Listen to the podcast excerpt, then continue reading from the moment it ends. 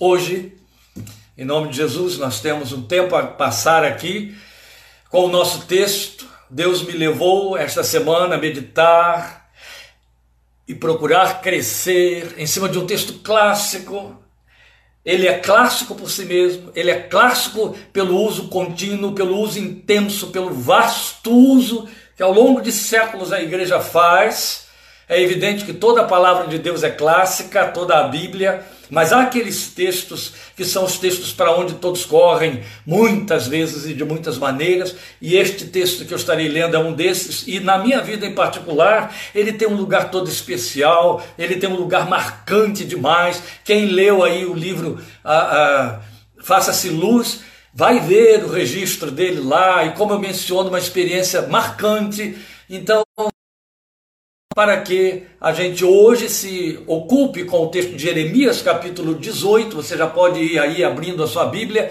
Jeremias 18, de 1 a 6, o texto clássico da profecia de Jeremias, onde hoje nós vamos ter uma abordagem que Deus colocou em nosso coração, nos traz de volta a Ele, e ainda que a abordagem fosse também clássica, ou seja, a repetição ao longo do tempo do mesmo texto, de uma mesma ênfase, é da soberania e da necessidade de Deus, porque contempla as necessidades da nossa fé, nos levar a Ele reiteradas vezes para fazermos uma revisão da nossa confissão, do nosso pensamento, da nossa vida devocional. Então eu convido você, meu querido, minha querida, nesse momento, a abrir sua Bíblia em Jeremias, capítulo 18, nós leremos os versículos 1 a 6. Os que já estiveram aí visitando a página, viram o tema, Ele faz de novo e você sabe que é disso que trata a história de Jeremias na casa do oleiro. Então vou ler o texto aqui na minha versão, logo de imediato abordar o texto para que possamos ganhar tempo, sintetizar bem o tempo e em seguida, ou lá para o término, nós estaremos fazendo o fechamento como é devido. Então Jeremias, capítulo 18, para os que estão acabando de entrar aí, versículos 1 a 6, para pensarmos neste tema, ele faz de novo. Estarei lendo agora. Esta é a palavra que veio a Jeremias da parte do Senhor. Vá à casa do oleiro, e ali você ouvirá a minha mensagem. Então fui à casa do oleiro e o vi trabalhando com a roda. Mas o vaso de barro que ele estava formando estragou-se em suas mãos. E ele o refez, moldando outro vaso de acordo com a sua vontade. Então o Senhor dirigiu-me a palavra: Ó comunidade de Israel, Será que eu não posso agir com vocês como fez o oleiro? Pergunta o Senhor. Como barro nas mãos do oleiro, assim são vocês nas minhas mãos, ó comunidade de Israel. Há uma outra forma de nós lermos esta colocação feita por Deus, esta fraseologia. Nós poderíamos começá-la de trás para frente e você vai ver que ela faz muito mais sentido dentro da soberania de Deus, onde ele estaria dizendo: vocês são como o vaso como o barro nas mãos do vocês estão nas minhas mãos como barro na mão do olheiro. Logo, eu posso fazer do barro como eu bem entender fazer. E aí você diria, então perdeu a pergunta? Perdeu o sentido de questionamento? Não. É que no questionamento Deus está fazendo um confronto. Ele não está pedindo consentimento como em, primeira, em primeiro plano, via de regra, e via de regra, assim tem sido entendido e pregado, é o que se deduz da leitura do texto.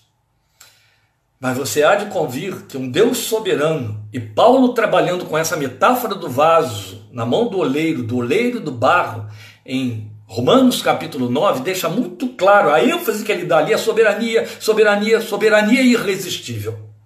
Logo, não se encaixaria um soberano pedir consentimento para fazer a realização da sua vontade, que o próprio livro de Romanos, de que Paulo se serviu no capítulo 9 para usar essa metáfora, agora no capítulo 12, anuncia para nós que a vontade de Deus é boa, perfeita e agradável.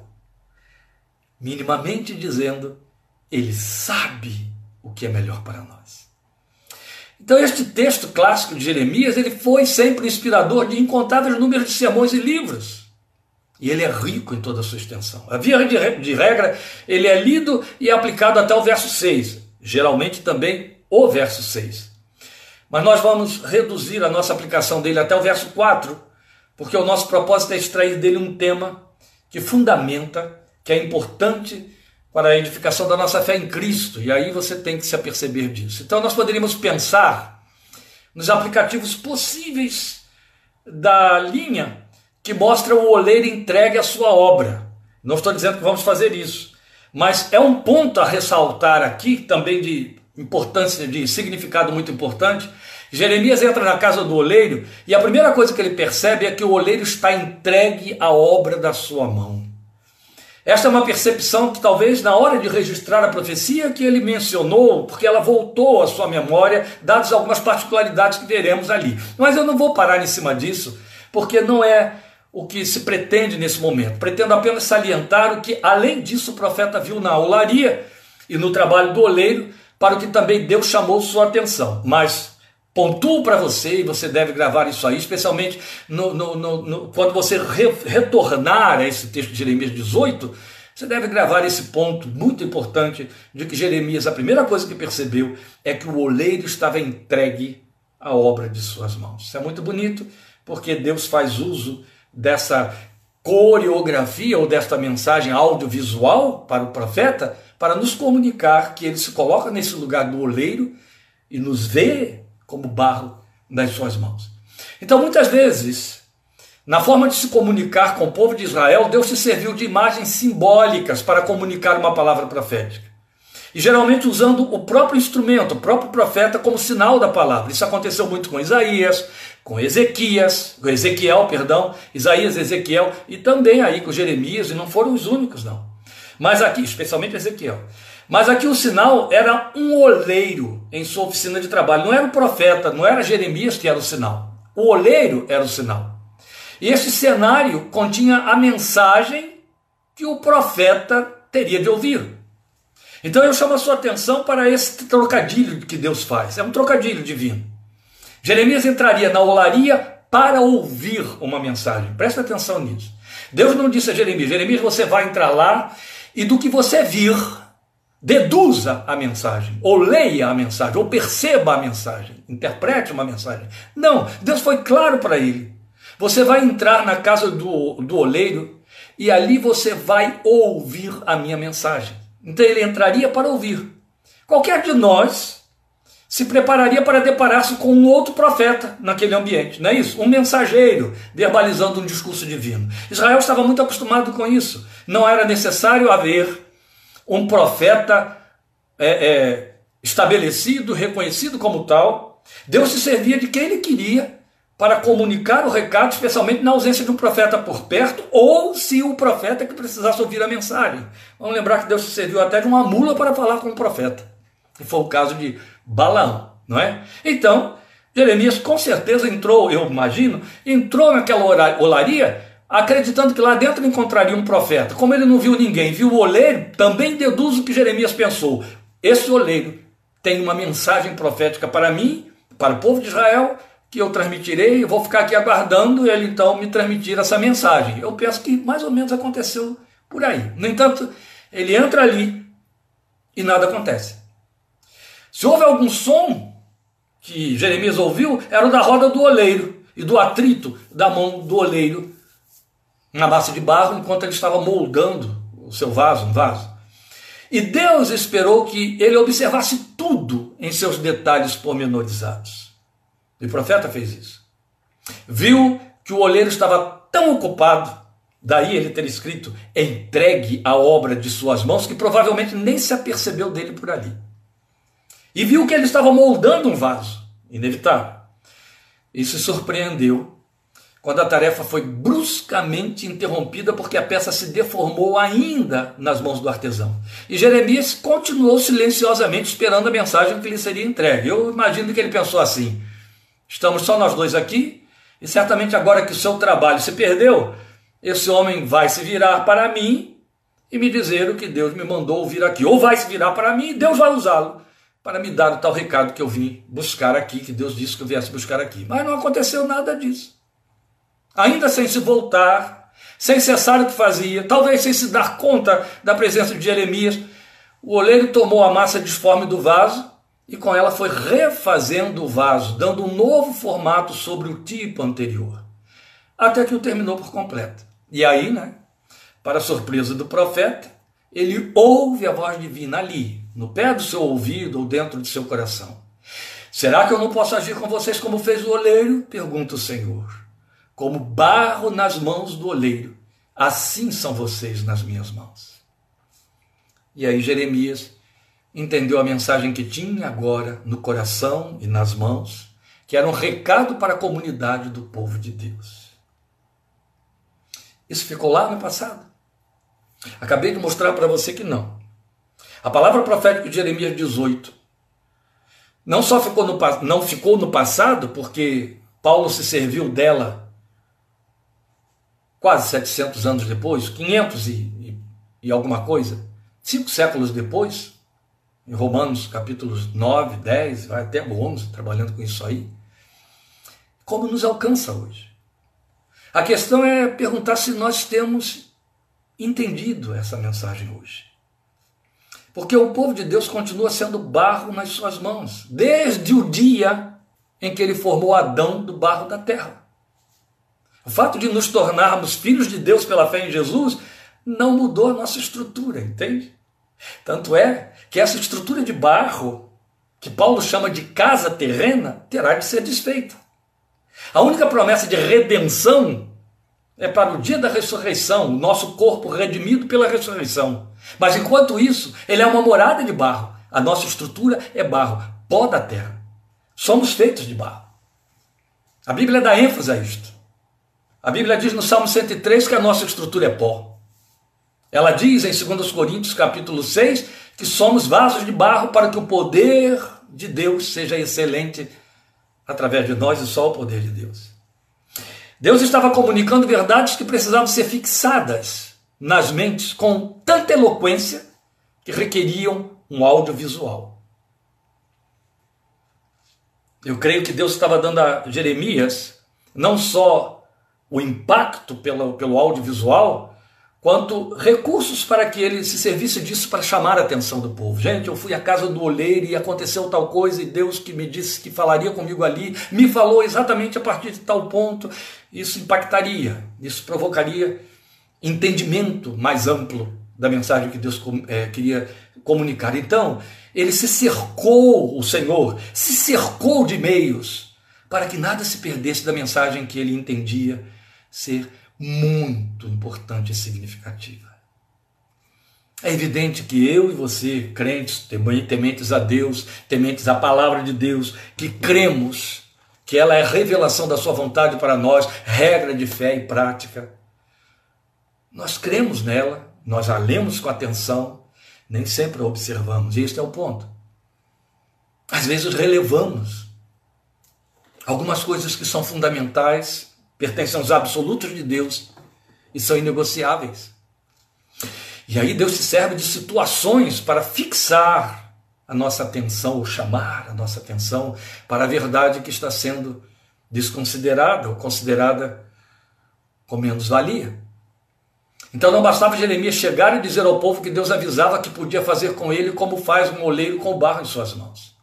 Era necessário que Jeremias visse a palavra sendo montada para que a anunciasse com essas cores vivas do efeito que as imagens produziram no seu ser, impactando ele inteiro. E até onde tais verdades nos alcançam hoje? Primeiramente, é importante lembrar que Deus continua sendo o mesmo Deus dos dias de Jeremias. Ele não mudou. Ali, naqueles dias, ele disse: Vocês são o barro e eu sou o oleiro. Então ele continua sendo oleiro. E essa função de oleiro, ela adquire características mais intensas quando nasce um ser, um ser humano. Aí se cumpre de forma plenamente literal, é, a despeito de toda a ciência genética, a palavra de Efésios 2,10. Somos feitura dele, ou seja, confecção de mãos, trabalho de artesão, criados em Cristo Jesus para as boas obras que ele preparou de antemão ou desde os dias da eternidade. Ele continua sendo o mesmo Deus. O mesmo Deus no propósito, o mesmo Deus na maneira de agir, aquele que lapida, aquele que forma, aquele que, que constrói. Eu sei que nós não temos aquele tempo que hoje nem as pessoas se permitem na igreja, né? Assim, você já percebeu que uma das coisas mais curtas que se faz nos cultos hoje é a pregação? E as pessoas gastam muito pouco tempo com a palavra. Não, não quero entender isso aí, não.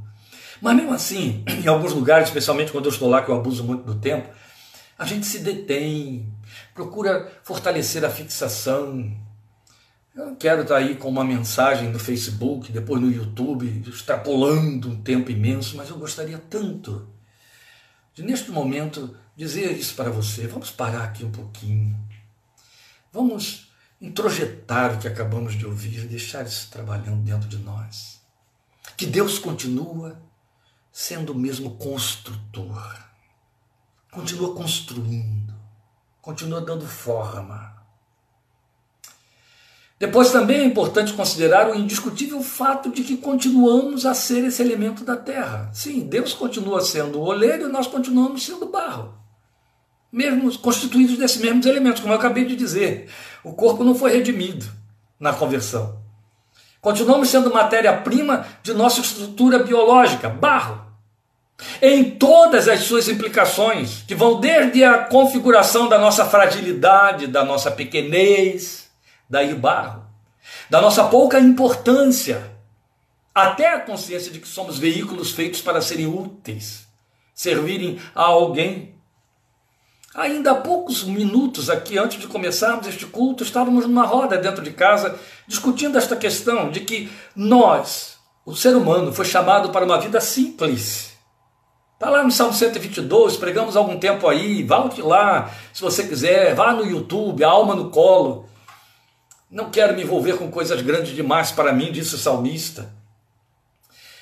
E quando diz respeito aos filhos de Deus, ao povo de Deus, esta simplicidade, ela tem de ser a coluna central da nossa existência. Quando você perde o lugar da simplicidade, quando você perde a consciência de que você é barro, você se atrapalha todo. A vida fica cara, pesada, estressante, desesperadora. Mas na simplicidade e na consciência dessa fragilidade, nós damos lugar ao poder de Deus que a Bíblia diz que se aperfeiçoa na fraqueza. Entende? E quando nós nos conscientizamos de que somos barro, nós perdemos esse lugar de superioridade, de altivez, que nos traz um olhar acima dos demais coisas que são vis, não são compatíveis, não acompanham a realidade da nova natureza, dos que nasceram de novo, não é? De jeito nenhum. Ainda importa nos dar conta também de uma declaração divina que nos é pertinente, que nós somos barro aos seus olhos. Teríamos de ser barro aos nossos olhos, mas se não nos vemos como barro, ele continua nos vendo tal, tais como somos. Barro, nós somos barro aos seus olhos e em suas mãos. Foi a declaração que ele apresentou a Jeremias para que Jeremias nos comunicasse. Vocês são barro nas minhas mãos. Eu sou como olheiro.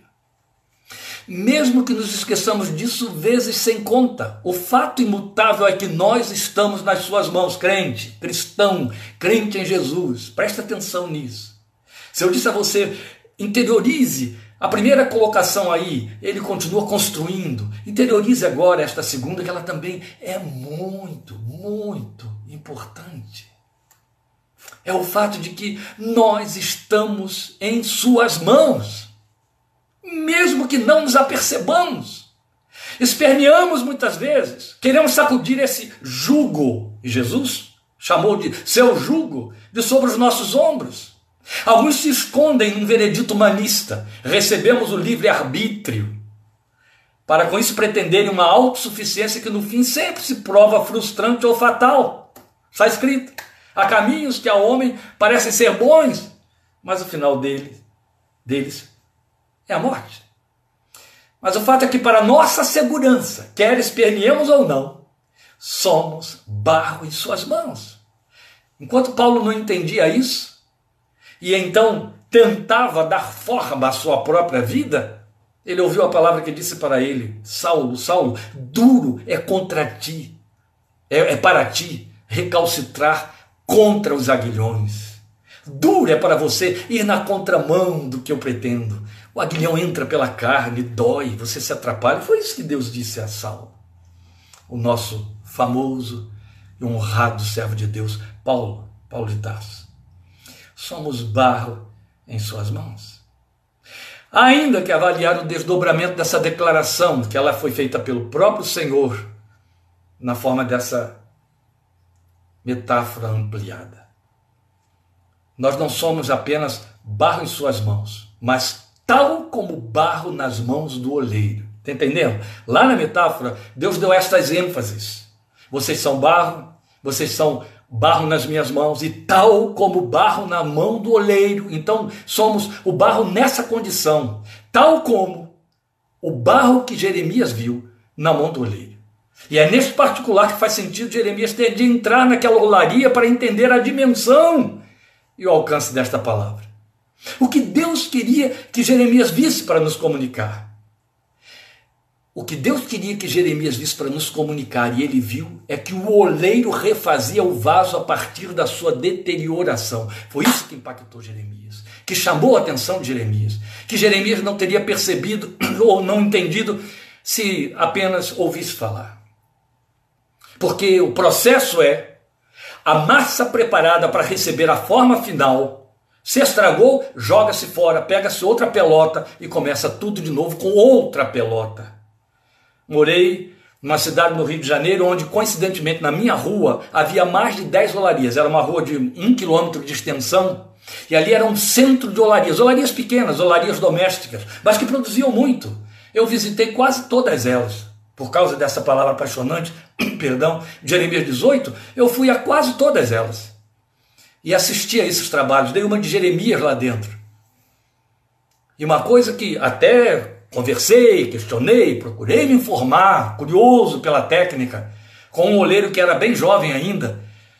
Eu perguntei a ele: e o que, é que você faz com a pelota? Trabalho com ela, chamam de pelota, aquela montoeira de barro disforme que tem até capim.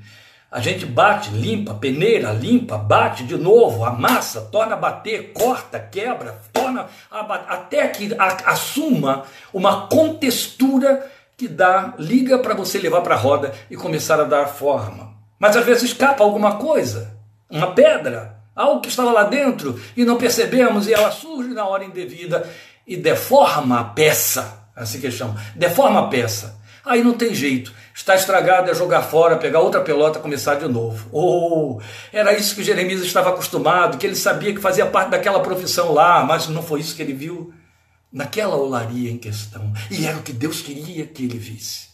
Que o oleiro refazia o vaso a partir da sua deterioração. Não o abandonava, não esquecia dele, não dizia, chega, não deu certo, vou começar com outro. Podemos parar outra vez? Vou te dar esse tempinho aí. É bom. Amém?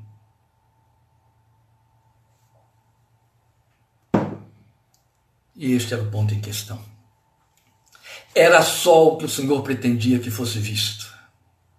Esta é a razão porque estamos trazendo para esta meditação este tema também, que não é novo, não é novidade nenhuma. Ele faz de novo.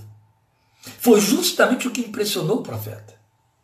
Se o vaso não tivesse se estragado e o oleiro assumir refazê-lo sem jogar fora a massa que já vinha sendo trabalhada, a visita à olaria não teria nenhuma mensagem para Jeremias, muito menos para nós. Algumas nuances importantes de sentido se desenham aqui para nós. O vaso, ainda que sendo trabalhado pelo oleiro ocupado com ele, seguro em suas mãos, porque ele disse ele estava entregue a obra das suas mãos, ele se estragou. É evidente, ainda mais que Deus faz uso da alegoria para dizer eu sou o leiro, nem lá, e muito menos no terreno espiritual, no terreno da nossa existência, não foi o oleiro que se descuidou e o vaso se estragou. O texto diz que o vaso se estragou. E se isso era válido para um vaso inanimado, vasos de barro com alma, com anima, porque temos alma, temos vontade, muito mais depressa se estragam a partir de si mesmos. Isso é indiscutível. Não é assim? O verbo usado originalmente também traduz se corrompeu. O que está escrito ali como se estragou, ele traduz com a mesma ênfase, com a mesma intensidade, se corrompeu. É evidente que a palavra é mais forte, a palavra é mais intensa, e aí os tradutores preferiram ficar com o verbo estragar. Mas você pode traduzir também por corrompeu-se ou arruinou-se. Se arruinou. Algumas traduções em outras línguas, em inglês, usam o verbo arruinar. O, o, o vaso se corrompeu. O vaso se arruinou nas mãos do oleiro. Isto nos diz respeito muito de perto. O fato de estarmos sendo formados no propósito divino não impede que percamos a forma, que nos estraguemos, que nos corrompamos, que nos arruinemos. Às vezes, uma pequenina pedra na massa, como eu acabei de ilustrar aqui, quanto à informação que o jovem olheiro me passou lá em Itaboraí, no Rio de Janeiro. E toda a estrutura então se estraga. Foi assim com Davi. Ele era um grande e valioso vaso, mas se estragou várias vezes, não foi uma só. Entende? O vaso lá da olaria assistida por Jeremias se estragou uma única vez. Ou pelo menos, Jeremias viu que a obra ficou pronta a partir dali. Mas Davi foi um vaso que se estragou várias vezes. Foi assim com Jonas, profeta. Na verdade, meus queridos, viemos ao texto de Jeremias 18 por causa do livro do profeta Jonas. Porque estes dias, enquanto eu estava aqui procurando, esperando de Deus qual seria o tema para este domingo, eu estava me sentindo movido ao profeta Jonas, e ali há uma, uma colocação que sempre me despertou muita atenção e interesse, é o fato de que o livro abre mostrando que veio a palavra do Senhor a Jonas dizendo: "Vai à grande cidade de Nínive". E aí você conhece a história, sabe que Jonas reluta, Jonas enfrenta, confronta a vontade de Deus, se nega a cumprir, a ir para Nínive, procura ir o mais distante possível. Aí tá toda aquela tragédia no mar. Por fim, ele é submergido, jogado dentro do oceano e o peixe o engole, depois ele é vomitado do lado de fora três dias depois. E aí, quando você entra no capítulo que dá sequência a toda essa tragédia, lá está o primeiro versículo desse capítulo repetindo o primeiro versículo do livro. Veio a palavra do Senhor a Nínive dizendo, a, a Jonas dizendo: Vai à grande cidade de Nínive e anuncia contra ela o seu pecado. Se você não tiver todos aqueles capítulos que contam a história da tragédia de Jonas, você vai perguntar: ora, Deus manteve a mesma mensagem, o mesmo propósito, a mesma missão com Jonas. O que, que aconteceu aqui pelo meio do caminho? Aí quando você vai para o meio do caminho, você descobre que aconteceu resistência. Olha aí o vaso se arruinando, ele criando um outro programa, saindo da direção de Deus, atrapalhando a vida de homens trabalhadores no mar que quase morreram por conta disso, perderam seus lucros, carga. Mas uma vez refeito o vaso, Lá estava Deus retomando o propósito da missão e do ministério do profeta. Veio a palavra do Senhor a Jonas. Foi aí que eu disse, Senhor, o que, que o Senhor quer que eu trabalhe aqui em cima? E ele me trouxe para Jeremias 18. Foi isso. Foi assim com Pedro, apóstolo, você sabe bem. Foi assim com Tomé, que chegou a receber o título de incrédulo. É assim comigo e com você. Mas o que mais Jeremias ouviu? Que Deus nos comunicava fazer conosco como fez o oleiro. Eu sempre olhei esse texto aí, por isso que eu comecei tudo com esta é, é, referência, com esta ênfase. Sempre olhei com aquele constrangimento de pensar que o Deus soberano, aquele Deus de Romanos capítulo 9, onde Paulo diz isso, como que a coisa criada pode dizer ao que a fez, por que me fizeste assim? Não tem o oleiro direito sobre, da mesma massa, fazer um vaso para honra e outro para desonra? Isso está lá em Romanos 9 é onde Paulo está salientando a soberania indiscutível de Deus. Então eu sempre olhei esse texto pensando nisso.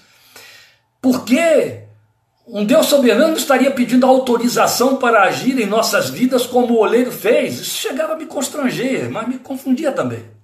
Porque é um paradoxo quanto à soberania divina. Até que eu me dei conta de que Deus não estava pedindo permissão ao barro para poder mudar a forma do vaso. Não. Primeiro, que ele não disse que somos como o vaso na mão do oleiro. o Espírito Santo não deixou Jeremias cometer erro nenhum no grafar a mensagem. Ele disse que somos como o barro na mão do oleiro. O vaso é produto final, é o resultado da obra do oleiro no barro, o propósito desse trabalho. Logo, Deus estava apenas informando ao povo o seu jeito de agir. Entende? Se não houvesse o advérbio não, está lá no texto hebraico, lo, até poderíamos nos confundir, mas o advérbio entra ali para dar exatamente ênfase a este sentido. Seria como dizer em outras palavras: não se incomodem, não estranhem o que ocorre em suas vidas. Eu estou fazendo como o oleiro, quando toma, torna a fazer outro vaso a partir do estrago do primeiro.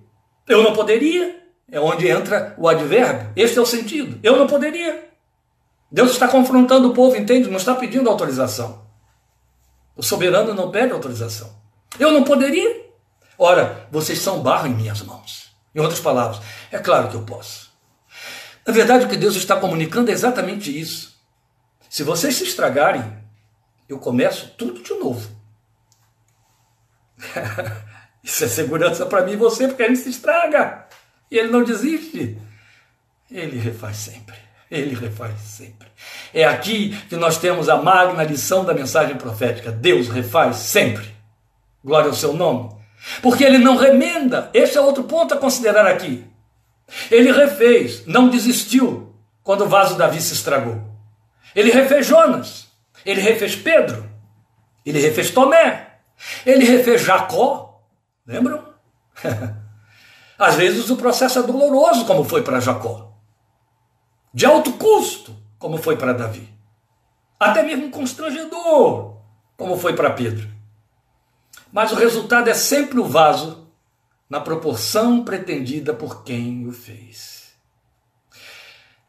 A gente não gosta muito dessas palavras ou desse palavreado que está na Bíblia: provar, reprovar, provação. Mas o processo de aprovar é esse. Quando eu me reprovo, quer dizer, quando eu sou passível de enfrentar nova prova, Deus me leva a passar por nova prova até que possa me aprovar, ou seja, não precisar provar mais. Este é o processo de refazer e de não desistir. Agora, sabedores desta verdade comunicada, o que, que nos cabe? Qual deve ser o nosso procedimento pela fé como povo, vaso, ou barro, perdão, barro nas mãos do oleiro. Primeiro, começa por aí mesmo. Entender que neste barro de que nós somos formados, Deus constrói o vaso para cujo propósito nos chamou em Cristo. Grava isso, meu querido. Deus constrói o vaso para o propósito com que ele nos chamou em Cristo. E aqui Vale muito lembrar que o vaso nunca é preenchido para si mesmo. Olha que muita gente vai se decepcionando com este evangelho quando ele é informado desta forma real. Sem as nossas fantasias, que são substratos de nossos desejos encobertos. A verdade é que o vaso nunca é preenchido para si mesmo, mas ele é preenchido por coisas de fora a favor de outros. Nunca foi diferente. Estamos nessa temática aqui, olha, desde o início aí das nossas lives, quando falamos sobre Gênesis 12, 1 a 3, e Deus falando para, para Abraão, que seria o pai dos que creem, Paulo em Romanos 4 dizendo: sigam nas pegadas da fé que teve Abraão. Em ti serão benditas todas as famílias da terra. Em nosso caso, preenchidos com a glória de Deus na face de Cristo, como Paulo ensinou em 2 Coríntios 4, 6. Vaso de barro, mas temos esta a excelência desse poder em vaso de barro, para que temos este tesouro em vaso de barro, para que a excelência do poder não seja nosso, mas de Deus. Está lá. Qual o tesouro? A glória de Deus iluminada na face de Cristo, colocado dentro dos vasos que somos nós. O vaso é preenchido de fora para dentro para atender a outros. É isso. Vaso útil é o de barro. Em segundo lugar, a outra verdade que precisamos absorver e nos manter delas, dela conscientes. Nos estragamos muitas vezes pelo simples fato de sermos barro e não metal sólido ou rocha. A rocha é Cristo. Você é barro. Entende? Decorrente dessa fragilidade. Se não fosse essa fragilidade, Deus não teria te chamado. É o que está lá em 1 Coríntios, capítulo 1, de 26 em diante, onde Paulo diz isso, que ele não chamou os poderosos. Ele não chamou os de nobre nascimento, ele não chamou os que são, ele não chamou os sábios deste século. Chamou a mim e a você. Vaso de barro. Cristo é rocha. Mas eu e você nos estragamos pelo simples fato de sermos barro. Isso não é permissão para vivermos uma vida relapsa. Não. Isto é consciência de fragilidade, consciência para não nos frustrarmos com a pretensão de que estamos superados, superáveis, invictos, porque somos crentes, porque temos fé, balelas. Isso não procede da verdade. Em terceiro lugar, que de igual forma, Deus toma seu cargo reconstruir em nós o que se deteriora, ou a partir do momento em que nos deterioramos, melhor dizendo. É um processo. E isso muitas vezes faz com que a gente volte ao ponto de partida nele. E é aí que a gente fica confuso e não entende. E é nesta hora que de novo temos que trazer ao nosso coração para conforto a palavra de Romanos 12, 1 e 2, que mostra que a sua vontade é boa, agradável e perfeita. É bom esclarecer aqui que a palavra que precede essa experiência de Jeremias do capítulo 18 está no capítulo 17 do profeta, do livro do profeta. Quando Deus lá disse isso, que maldito o homem que confia no homem, mas bem-aventurado o homem que confia no Senhor e será como árvore plantada junto a ribeiros de águas, lembra? A qual dá o seu fruto na estação própria, mesmo em tempo de estio, em tempo de seca, não perde as suas folhas. Deus estava mostrando através de Jeremias e veio então trazer o reforço com a palavra profética que entra no capítulo 18 e segue a partir dali no próprio capítulo 18, que as coisas que ele cria, as coisas que ele faz nas nossas vidas, que às vezes nos surpreendem porque elas vão na contramão de nossos sonhos e expectativas, são refazer do oleiro trabalhando no barro. E porque contraria a nossa perspectiva de vaso que acredita nos seus próprios conteúdos que ele próprio construiu, a gente se frustra e esperneia, não é? Há uma quarta coisa ainda que precisa estar na nossa consciência, extraída daí da palavra profética de Jeremias 18, que só Deus é o oleiro. E uma vez nas suas mãos, não nos cabe pretender arbitrar livremente a forma de nossa vida, mas aceitarmos com humildade, com temor, a palavra que ele usa nos posicionando e dizendo: Mas quem é você, ó homem, para questionar a Deus? Acaso aquilo que é formado pode dizer ao que o formou, por que me fizeste assim? Via de regra, nós criamos uma um subterfúgio sobre esta palavra, pensando, não, mas eu não estou inconformado com o fato de que Deus me fez assim, é que a sociedade me fez assim, meus pais me fizeram assim, as circunstâncias estão me fazendo ser assim. A verdade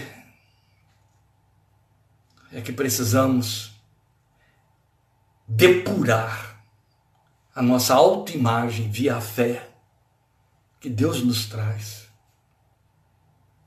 aceitando o fato de que o que somos e como somos está sendo obra de Suas mãos. Deus não salta, Deus não faz um trabalho intermitente. Eu trabalho com este, este aqui eu não vou trabalhar, vou trabalhar com aquele outro ali, esse aqui sobrou. Não existe isso. Ele afirmou e temos de crer nisso por amor à nossa paz e edificação. Tal como o vaso barro nas mãos do oleiro, assim são vocês nas minhas mãos. Eu sou o oleiro.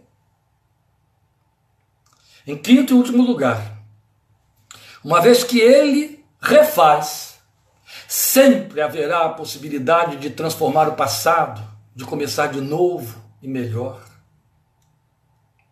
Você já se deparou com isso muitas vezes, não foi? Quantas vezes você frustrado consigo mesmo, abatido, até envergonhado, ou então surpreendido por uma calamidade qualquer, você disse isso, ah, se eu pudesse fazer tudo de novo, ou refazer tudo isso. Ah, se pudesse fazer de uma forma diferente. Esta é a palavra que nos alcança hoje.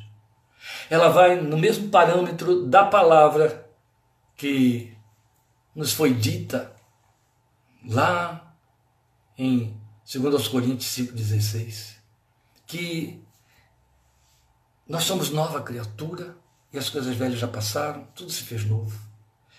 Porque Deus sempre faz de novo. Novos céus e nova terra são expressões da sua revelação. Nova criatura, novo homem, está em 1 Coríntios 15.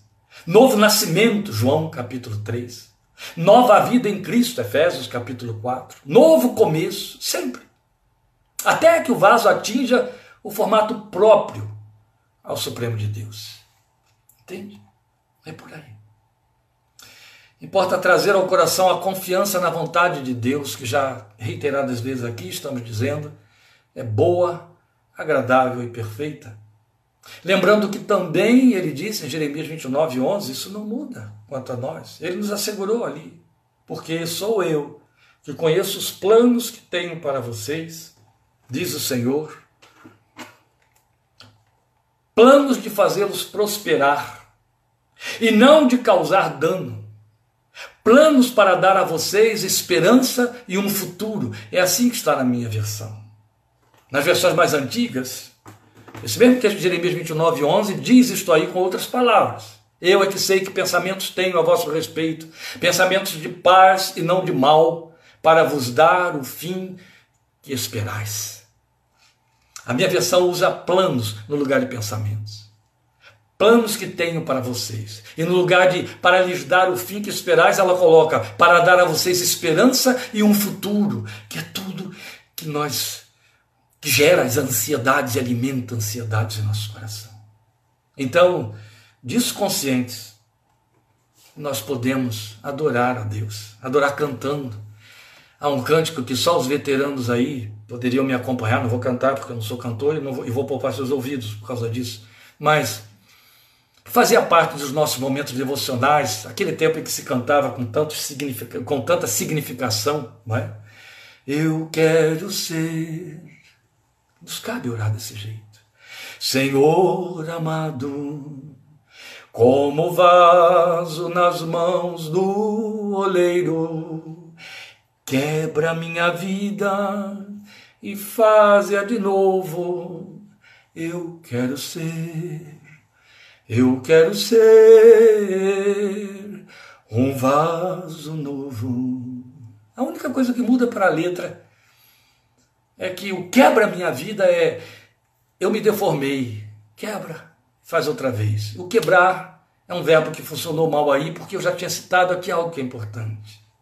Por que, que o oleiro ainda, com o vaso na roda, o refaz? Ele faz a estrutura do vaso ser única, para que ela não tenha trincas, não tenha remendos senão ele vai quebrar lá na frente. Entende? Não vai resistir a pressões. Não quero abusar da alegoria porque já terminei a nossa meditação. Quero apenas dizer isso a você. Chegue diante dele e diga: Quero ser esse barro nas tuas mãos. Pode refazer. Não quero espernear, é teu direito. Mas em última palavra, o que eu quero lhe dizer é que você está sendo convidado à luz de Jeremias 18 a reconhecer o trabalho de Deus na sua vida. O fato de que Ele vai refazer quantas vezes for necessário. Amém? Nós temos ainda um minutinho aí. Eu convido você a orar à luz desta palavra. Senhor, nós não somos melhores do que Jeremias, do que Jonas, do que Pedro, do que Davi, do que Jacó, do que Tomé. Não. Se um Davi podia se estragar e o Senhor não desistia dele, e conhecemos bem as pedras que estragaram aquela massa, aquele vaso, que estava sendo formada, mas o Senhor continuou a trabalhar na vida de Davi, ainda que a um preço tão alto, mas formou o vaso que pretendeu e que ficou na história de Deus com os homens para sempre. Não foi diferente com Pedro. Hoje a gente pensa na memória de Pedro com reverência. Não foi diferente com Jonas. Se Jonas não tivesse sido refeito, a sua profecia não estaria registrada dentro da revelação da palavra de Deus. Não foi diferente com Tomé, porque senão ele não teria seguido entre os doze para espalhar o evangelho por toda a terra. E não foi diferente com Jacó. Meu Deus, desde o seu caráter, quantas vezes Jacó se deformou? E o Senhor pacientemente foi lá e refez, foi lá e refez. A questão aqui, amado Pai, é que tu olhas para nós, tu pegas a massa, refazes e a gente não entende. E a gente chora, a gente grita, a gente diz: para, chega, cessa. E a gente diz: eu não quero desse jeito. E tu nos afirmas, mas vocês são como o barro na minha mão, assim como o barro na mão do oleiro que Jeremias viu. E eu refaço. Eu refaço porque eu não desisto, eu refaço porque eu tenho um propósito, eu refaço porque eu não tenho um propósito a partir do momento em que você me apresentou o teu desejo. Mas eu trouxe este propósito comigo desde os dias da eternidade, quando eu pensei em você. E no tempo da vida, eu te chamei à existência, porque sou aquele que chama à existência as coisas que não existem como se já fossem. Eu te pensei nos dias da eternidade, porque nos dias da eternidade eu já te amava com amor eterno. E eu te sonhei para mim. E eu sonhei fazer de você o que o meu coração deseja dentro da tua geração antes que o barro se dissolva na terra de novo, voltando ao pó como era. Oh Espírito de Deus. Nós te rogamos nesta tarde, perdoa o nosso espernear, nosso resistir. Só resistimos quando nós estamos satisfeitos com o que queremos, com o que fazemos e descobrimos que tudo se frustrou, que tudo foi em vão e a gente não quer admitir que o vaso se estragou. E a gente quer que o refazer signifique que tenha a sequência daquilo que vinha acontecendo antes e me satisfaça. Mas não é assim. A palavra que ouvimos, a palavra que comunicas conosco, nos afirma categoricamente: o oleiro tornou a fazer daquele barro outro vaso como bem lhe pareceu. Muda o que tem de ser mudado, que atenda ao teu propósito. E o nosso, apenas se submeta a ele, porque a tua vontade, eterno Pai, é boa, agradável e perfeita e se manifesta em nossas vidas por meio de teu Santo Filho Jesus, em quem nos fizeste e nos chamaste para ser vasos em cujo interior colocas a glória do teu santo nome. A ti, louvor e honra e a nossa submissão com temor e reverência, hoje e para sempre. Amém. Amém. Deus te abençoe, te guarde e te fortaleça